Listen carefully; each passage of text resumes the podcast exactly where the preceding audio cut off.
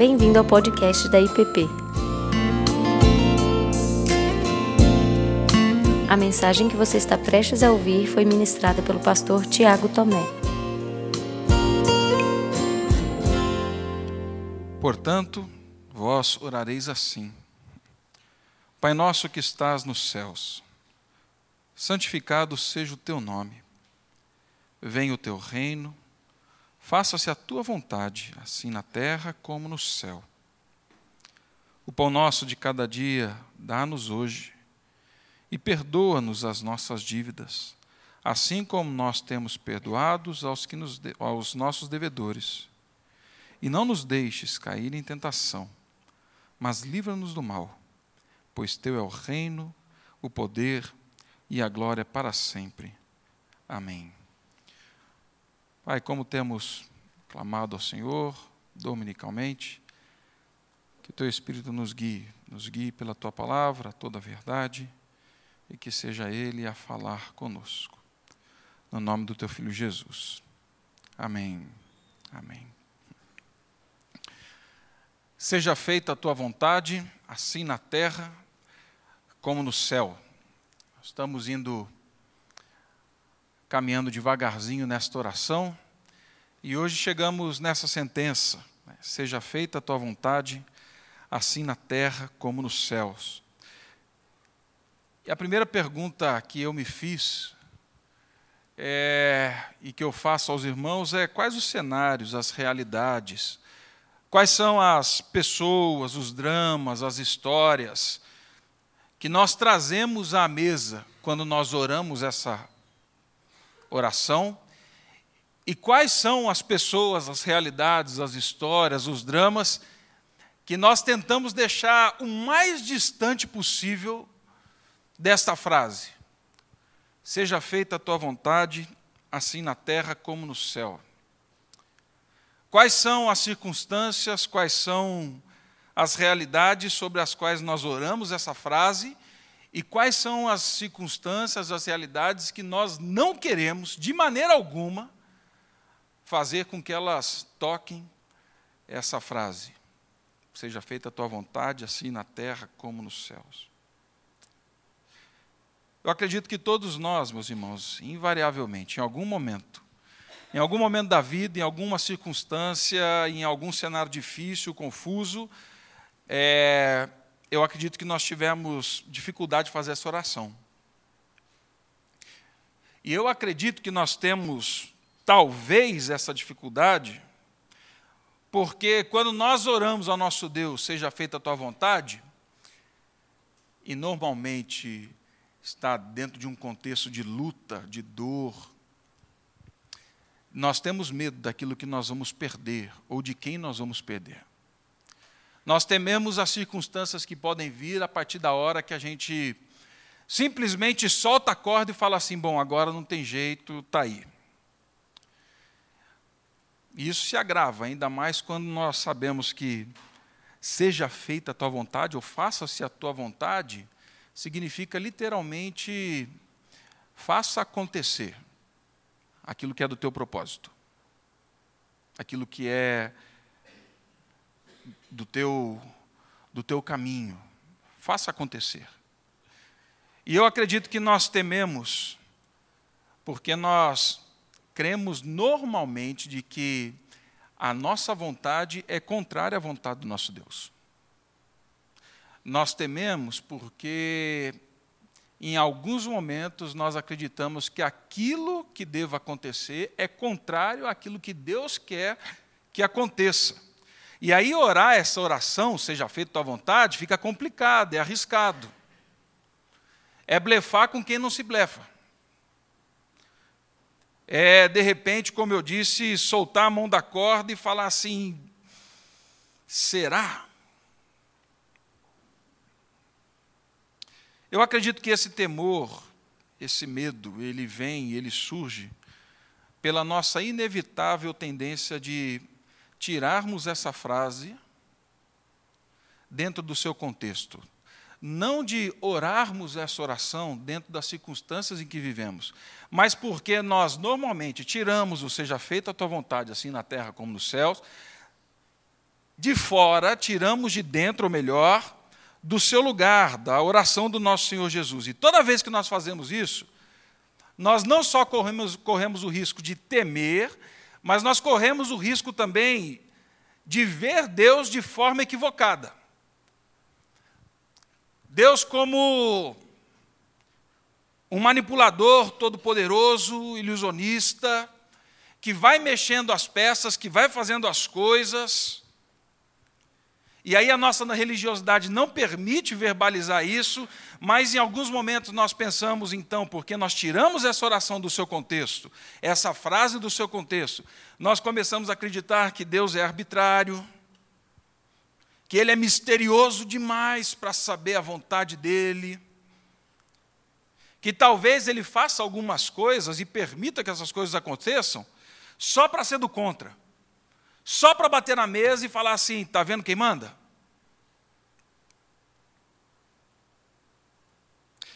Mas se a gente pega esta frase tão perigosa, e se nós voltamos para dentro do contexto que ela está, o cenário muda. Porque quando Jesus nos ensina, ele ensina os seus discípulos a orar essa oração, seja feita a tua vontade assim na terra como no céu.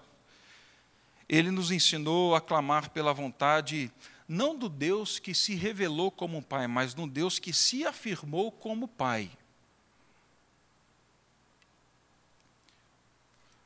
E aí, logo me vem à mente Mateus 7, quando Jesus fala assim: Bom, se vocês são maus, sabem dar boas dádivas aos filhos de vocês, quanto mais o vosso Pai.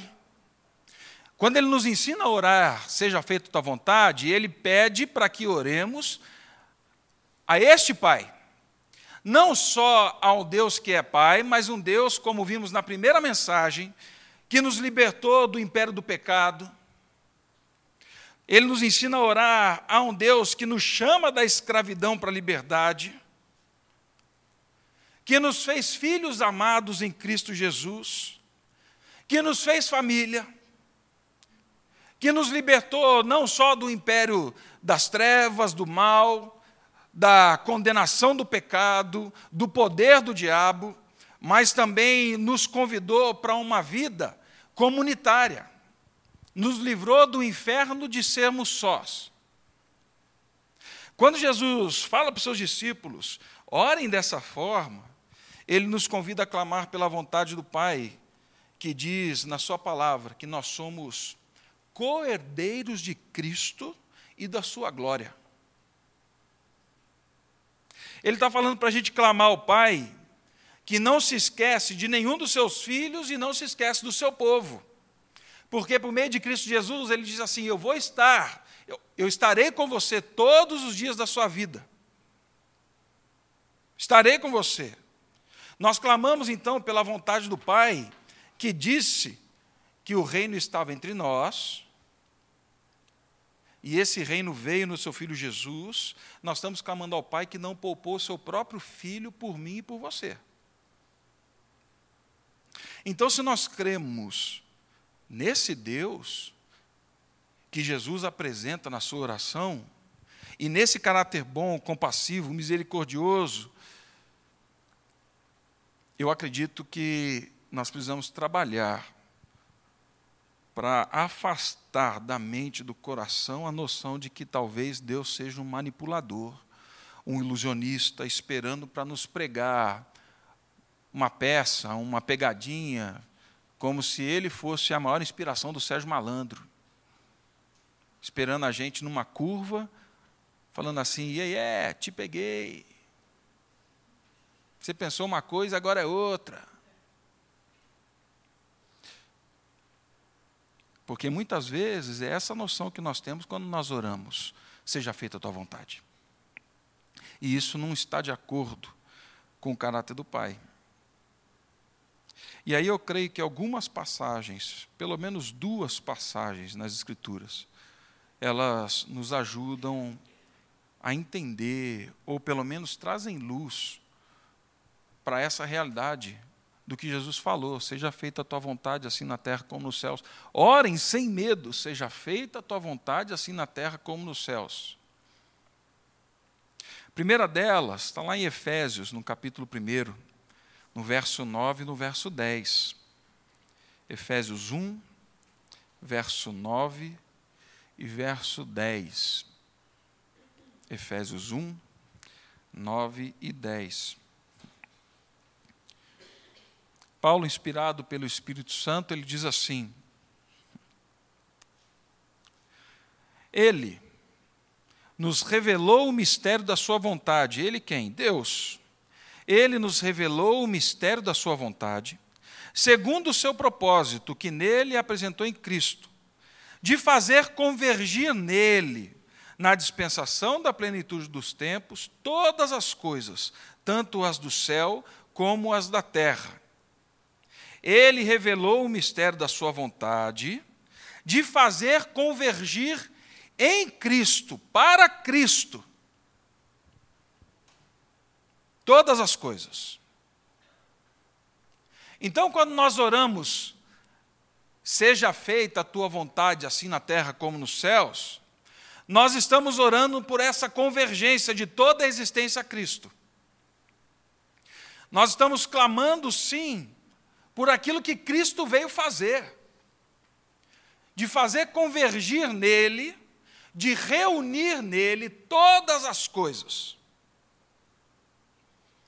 Mais do que nos escolher numa eternidade passada, nos dando a filiação, nos trazendo, nos dando a posse presente da alegria e dos deveres dessa salvação, a vontade de Deus é fazer convergir, é fazer. O sentido original é esse mesmo, de reunir todas as coisas no presente, no passado e no futuro em Cristo e para Cristo. Foi mais do que só nos tirar de um lugar e nos levar para outro lugar. A ideia é de nos reunir com Cristo e, nos reunindo com Cristo, nos unirmos a Ele. A dimensão, então, de seja feita a tua vontade, segundo o que Paulo está falando aqui, e a partir do ministério de Jesus e o que se vê, é, é a dimensão relacional. Não é funcional. Se relaciona com comunhão, com conformidade, com pertencimento. E mais, essa convergência, esse reunir, não é só algo no futuro, gente. Porque muitas vezes nós oramos e nós falamos de nos unirmos a Cristo para que sejamos um com o Pai, mas nós imaginamos que isso é algo lá no futuro e não é.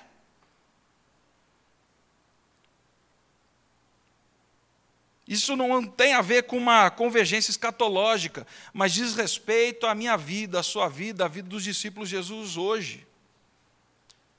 Na semana passada nós falamos do reino. Hoje nós estamos falando do reinado. Esse reinado que está intimamente ligado com a união da nossa vida e da nossa existência a Cristo.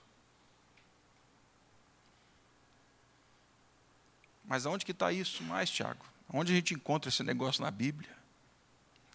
Jesus, lá em João 17, na oração sacerdotal, nos momentos ali finais, antes de seguir para a cruz, ele ora ao Pai. E olha o que ele diz no verso 20 e 23. João 17, 20 e 23. Não peço somente por estes, mas também por aqueles que vierem a crer em mim. Se você veio a crer em Cristo, e se você crê em Cristo hoje, saiba que você fazia parte dessa intercessão de Jesus. Seu nome estava lá. Não peço somente por esses, mas também por aqueles que vierem a crer em mim, por meio da palavra que eles falarem, a fim de que todos sejam um. E como tu, ó Pai, está em mim e eu em ti, também eles estejam em nós, para que o mundo creia que tu me enviaste. Eu lhes transmiti a glória que me deste, para que sejam um, como nós somos eu lhes transmiti a glória que me deste, para que sejam um como nós somos, eu neles e tu em mim, a fim de que sejam aperfeiçoados na unidade, para que o mundo conheça que tu me enviaste e os amaste, como também amaste a mim.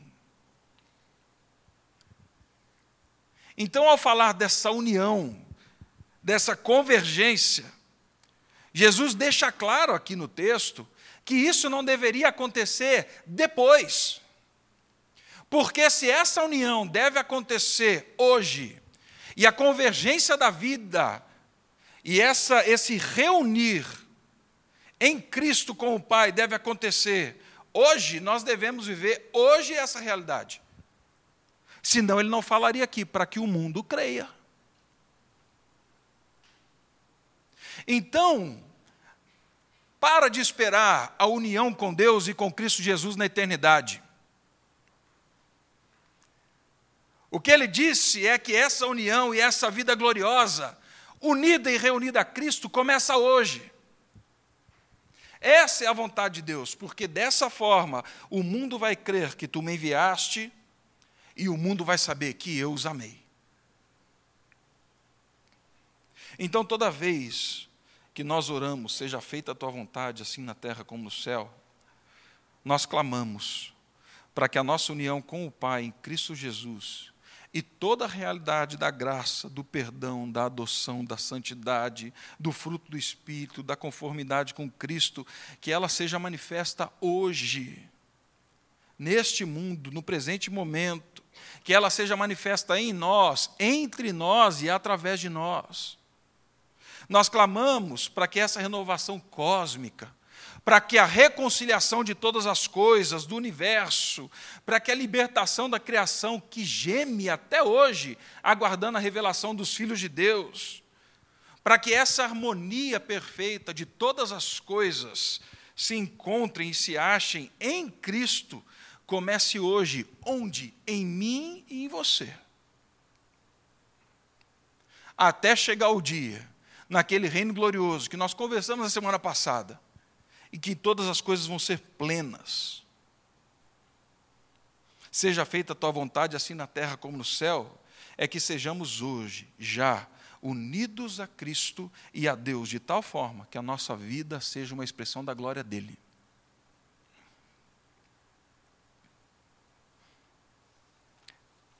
E eu não acredito que ele ia incentivar os seus discípulos a orar algo que eles jamais alcançariam.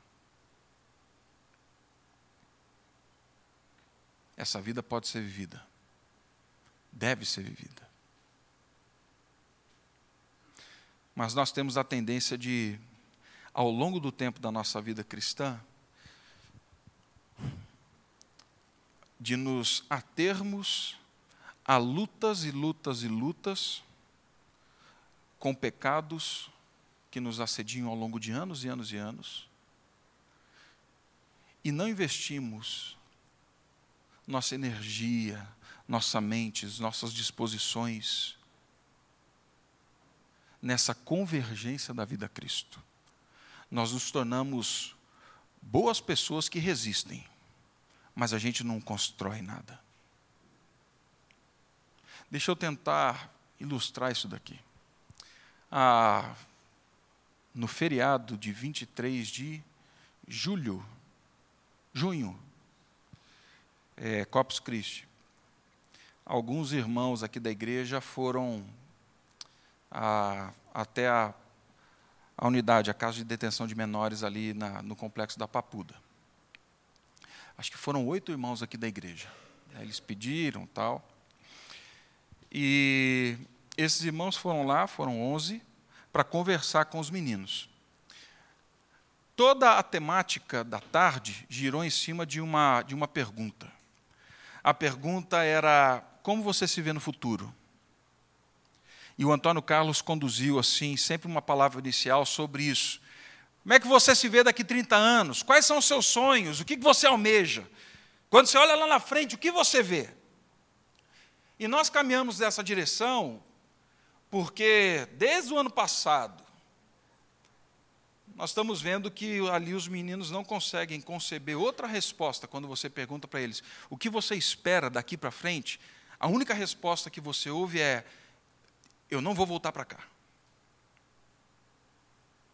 Eu não vou voltar para esse lugar aqui. Essa semana eu encontrei com outro menino que está lá pela sexta vez. E quando eu perguntei para ele, como é que você vai reconstruir? Ele falou assim: Eu não sei, eu só não quero voltar para cá. Isso está errado? De jeito nenhum, gente. Se não voltar para lá é porque não fez coisa errada, não aprontou. E isso é bom. Mas a pergunta que nós ficamos fazendo é: o que tem de esperança na vida? Quais são as perspectivas? Que olha para o futuro? Será que a vida é essa então? Investir toda a minha vida, toda a minha existência lutando para não voltar para lá? É isso? E aí então esse grupo de irmãos tentou esticar ao máximo esses meninos, fazê-los perceber que caminhar para fora dali não é só não resistir ou não pensar em não voltar para aquele lugar. É investir a vida numa outra realidade. É eles conseguirem ver que existe a possibilidade deles serem outras pessoas.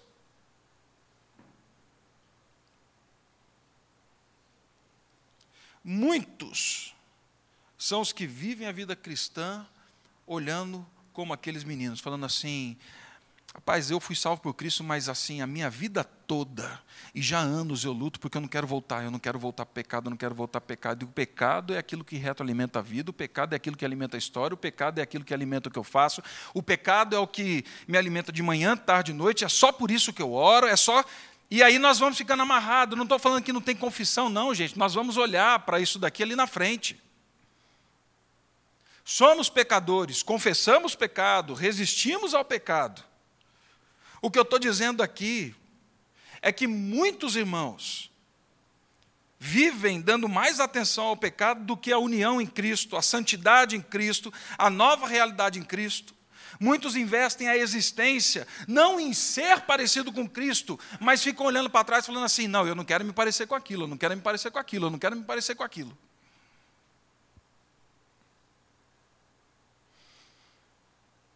Esquecem de investir a vida e a existência em serem parecidos com Cristo e não só ficar resistindo, resistindo, resistindo, resistindo. Essa oração ela nos tira dessa amarra que mesmo livres do pecado vive amarrado ao pecado. Ela nos transporta para essa nova realidade em Cristo Jesus quando nós entendemos que seja feita a tua vontade, é a convergência, é a união da nossa vida em Cristo, na medida em que eu vou caminhando em santidade, em proximidade, em pertencimento e identidade com Ele, eu confesso os meus pecados. Mas o meu alvo não é o pecado, o meu alvo é Cristo. Eu olho para cima convergindo toda a existência a Cristo, nós vivemos o que Paulo diz lá em 2 Coríntios, no capítulo 3, verso 17 e 18. O Senhor é Espírito, e onde está o Espírito de Deus? A liberdade. Mas olha o que ele fala agora. E todos nós, com o rosto descoberto, contemplando o pecado? Não, contemplando o quê? A glória do Senhor quem é a glória do Senhor? Hebreus diz, ele é a expressão exata do ser de Deus, da glória de Deus, Cristo Jesus. E todos nós, com o rosto descoberto, contemplando a glória do Senhor, somos transformados de glória em glória, na Sua própria imagem, como pelo Senhor, que é o Espírito. Seja feita a tua vontade. Nós estamos clamando todo dia.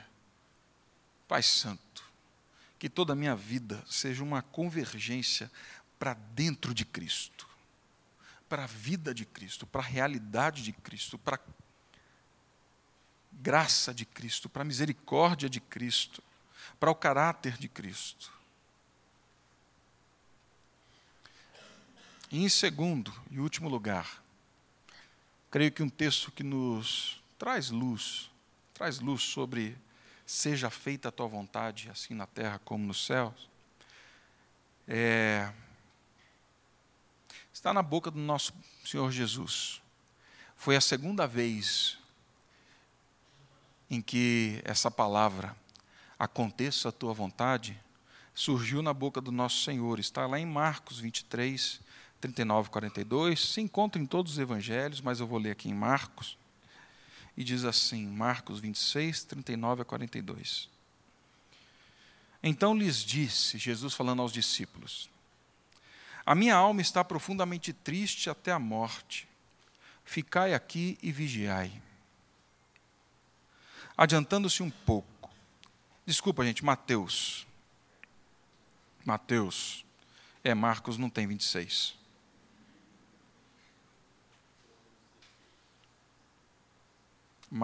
Mateus 26. Então lhes disse: A minha alma está profundamente triste até a morte. Ficai aqui e vigiai comigo. Adiantando-se um pouco, prostrou-se sobre seu rosto, e orando e dizendo: Meu pai, se possível, passa de mim esse cálice. Todavia, não seja como eu quero, e sim como tu queres. E voltando para os discípulos, achou-os dormindo e disse a Pedro: Então, nem uma hora pudesse vós vigiar, vigiar comigo? Vigiai e orai, para que não entreis em tentação. O espírito, na verdade, está pronto, mas a carne é fraca. Tornando a retirar-se, orou de novo, dizendo: Meu pai, se não é possível passar de mim este cálice sem que eu beba, faça-se a tua vontade. É a mesma palavra que Jesus ensinou os discípulos a orar. Se, em primeiro lugar, seja feita a tua vontade, diz respeito à convergência da vida a Cristo. Em segundo, diz respeito à confiança plena na bondade, na soberania e no propósito do Pai. Confiança plena na bondade, na soberania e no propósito do Pai. Eu iniciei a nossa conversa perguntando quais são as realidades que você traz à mesa, que você traz diante do altar do Senhor quando você fala, seja feita a tua vontade. No caso de Jesus, está bem claro. Qual era a circunstância, qual era a situação, qual era o cenário que ele estava trazendo quando ele orou essa oração. Era a cruz. Era aquilo que ele iria suportar. E ele se viu diante de um cenário de um horror tão grande, de uma opressão, de uma escuridão, de um medo tão grande, que ele ora esta oração neste momento angustiante. Se possível, passa. Martinho Lutero diz que nunca um homem na história temeu tanto a morte como Jesus. Será que isso é verdade? Eu acredito que sim. Eu acredito que sim, porque a expressão que ele usa é. Embora seja uma hipérbole, não é uma hipérbole. A minha alma está profundamente triste até a morte.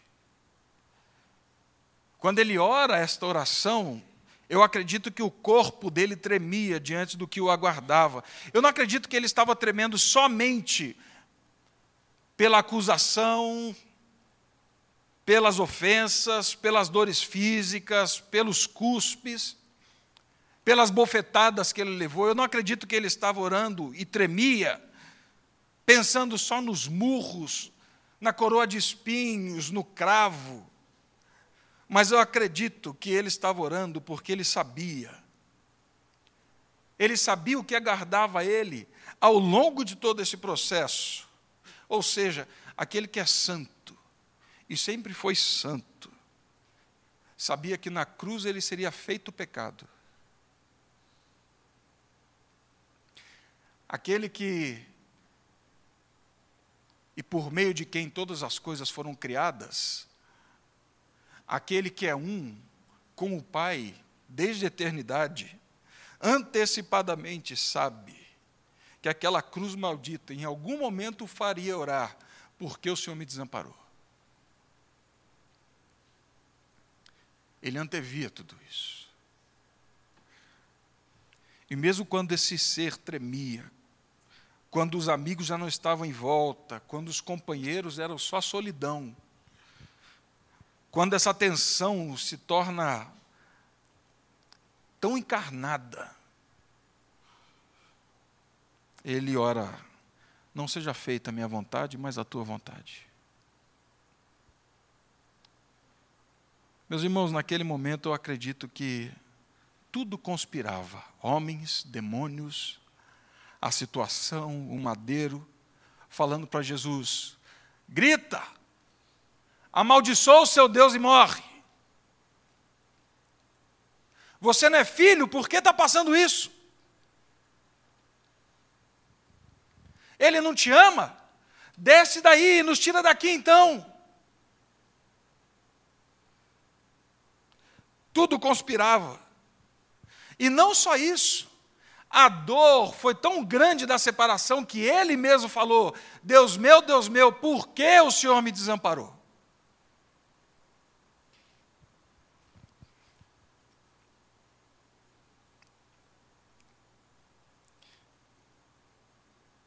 Mas a caminhada de Jesus, ao longo da cruz, mesmo sabendo de tudo isso, e mesmo vivendo todas as dores, assemelha-se à oração de Jó.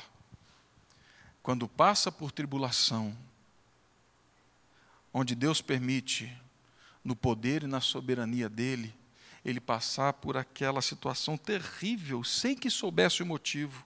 E Jó orou assim: ainda que ele me mate, eu vou esperar nele.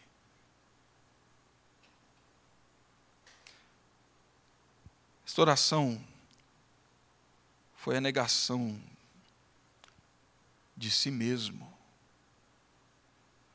mas foi a negação daquele que disse: aquele que quer ser meu discípulo, negue-se a si mesmo. Essa oração foi uma oração de mansidão daquele que diz para mim e para você: Tomem sobre vós o meu jugo e aprendam de mim, porque eu sou manso. Essa oração foi a oração daquele que aceitou aquilo que Deus enviou ou deixou de enviar. Porque os olhos deles não estavam no sinal.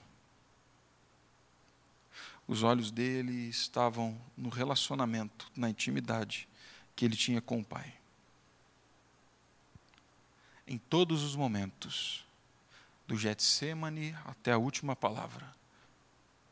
Jesus fala: Pai, Pai, Pai, Pai, Pai, perdoa.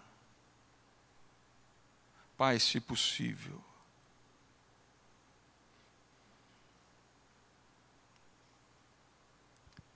A ponto de, no final, enquanto todo mundo esperava e talvez o diabo esperando a grande declaração. O Senhor não é bom nada. Porque se fosse bom não tinha passado tudo isso. O que ele ora é: Pai, nas tuas mãos eu entrego o meu espírito.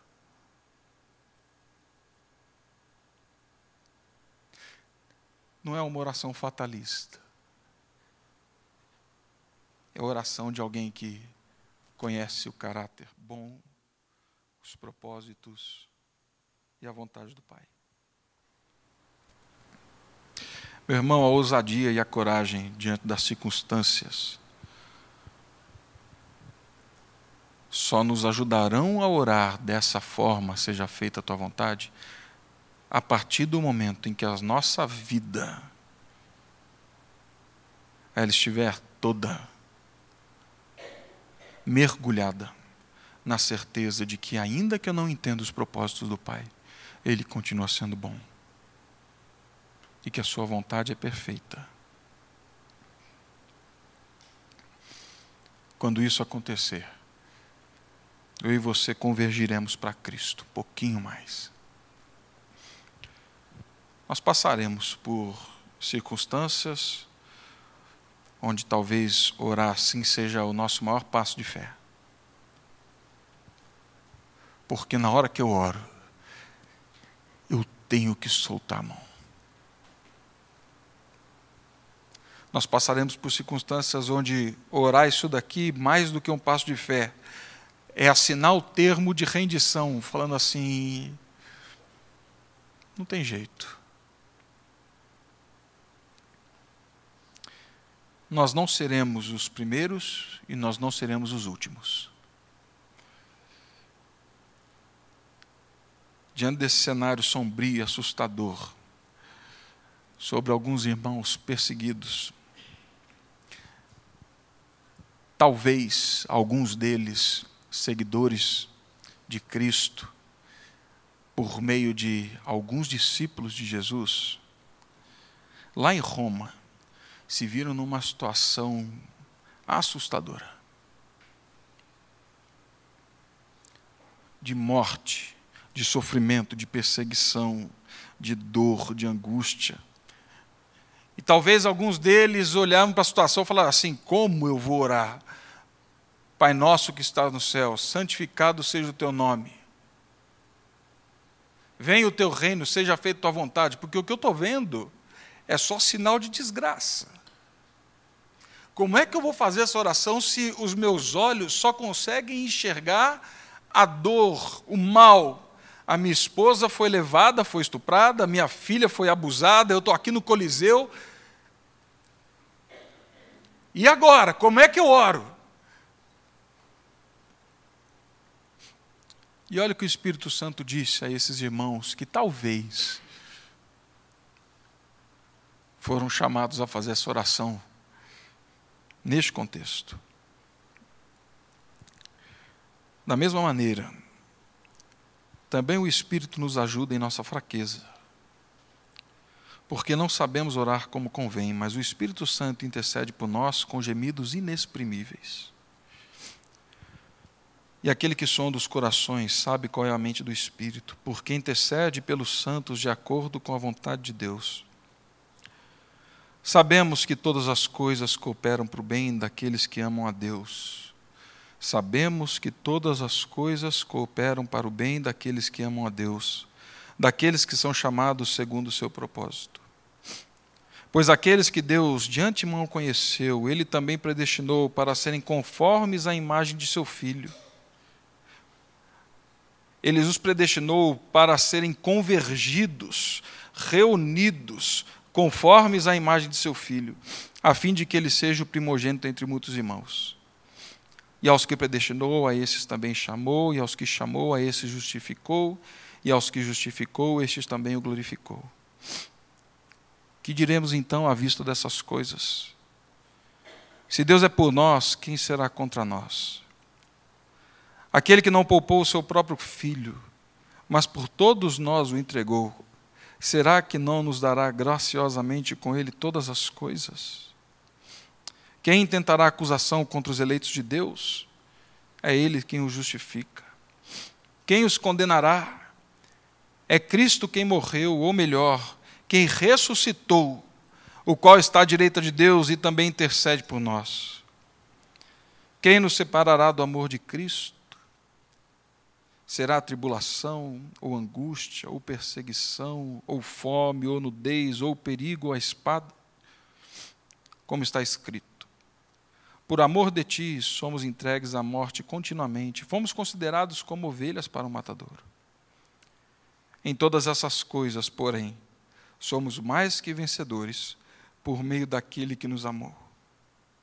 Porque eu estou bem certo, porque eu estou bem certo porque eu conheço o caráter do Pai, eu estou certo de que nem a morte, nem a vida, nem os anjos, nem os principados, nem as coisas do presente, nem as coisas do porvir, nem os poderes, nem altura, nem profundidade, nem qualquer outra criatura poderá nos separar do amor de Deus que está em Cristo Jesus, o nosso Senhor.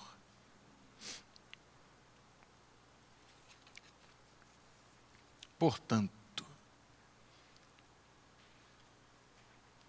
Como disse o nosso Senhor Jesus, orem assim.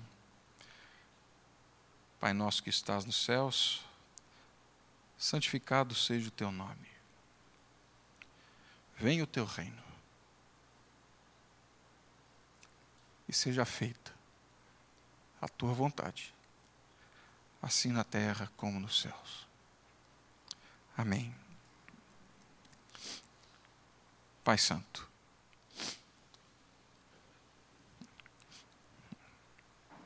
certamente a tua vontade é muito maior,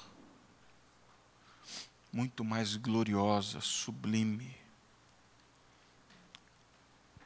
do que as dores e os sofrimentos, do que as perguntas que passamos aqui. Certamente, a tua vontade é que sejamos conformados, reunidos com o Senhor aqui, hoje, vivendo a plenitude e desfrutando já dessa vida santa, gloriosa, que um dia viveremos junto do Senhor. Assim, Pai, eu clamo a Ti, para que o Senhor, por meio do Espírito Santo, faça convergir toda a nossa existência, tudo aquilo que somos, a maneira como caminhamos, a forma como agimos e reagimos, as nossas decisões, o nosso caráter. Que o Senhor faça convergir, Pai, os nossos desejos, os nossos afetos para o teu filho Jesus. Livra-nos das amarras do pecado que nos prendem. Faça com que o teu povo caminhe em santidade, em novidade de vida possamos olhar para trás e ver que não somos quem éramos. Olhar para frente e perceber que ainda não somos quem um dia seremos, mas com certeza, hoje, unidos a Ti, por meio do sangue do Teu Filho Jesus e do Teu Espírito Santo que nós habita, somos santos. Descortina os nossos olhos para isso, Faz-nos viver de forma santa. Eu clamo também, Pai Santo, para que no dia em que esse convergir da vida a Cristo Jesus exigir de nós, com toda dor e sofrimento, orar o que teu filho Jesus orou, sem sinais de esperança, sem sinais de cura, sem sinais daquilo que gostaríamos de ver, que a certeza de que o Senhor é bom, de que o Senhor não está distante dos seus, de que nada Nada, nada pode nos separar do Senhor, nem aqueles a quem amamos pode nos separar, podem nos separar do Senhor. Que nada, nada. Que o Senhor nos dê força. Sobretudo, Pai Santo, um caráter obediente. E que no final a voz do inimigo e desse mundo que tenta nos intimidar, que tenta nos coagir, dizendo: amaldiçoa o seu Deus e morre. Que ela seja calada, porque os teus filhos te conhecem, os teus filhos sabem quem o Senhor é e descansam na tua vontade. Assim, Pai Santo, ouve-nos conduz-nos e santifica-nos. No nome de Cristo. Amém. Amém. Você acabou de ouvir o podcast da IPP. Para saber mais, acesse nossa página em www.ippdf.com.br.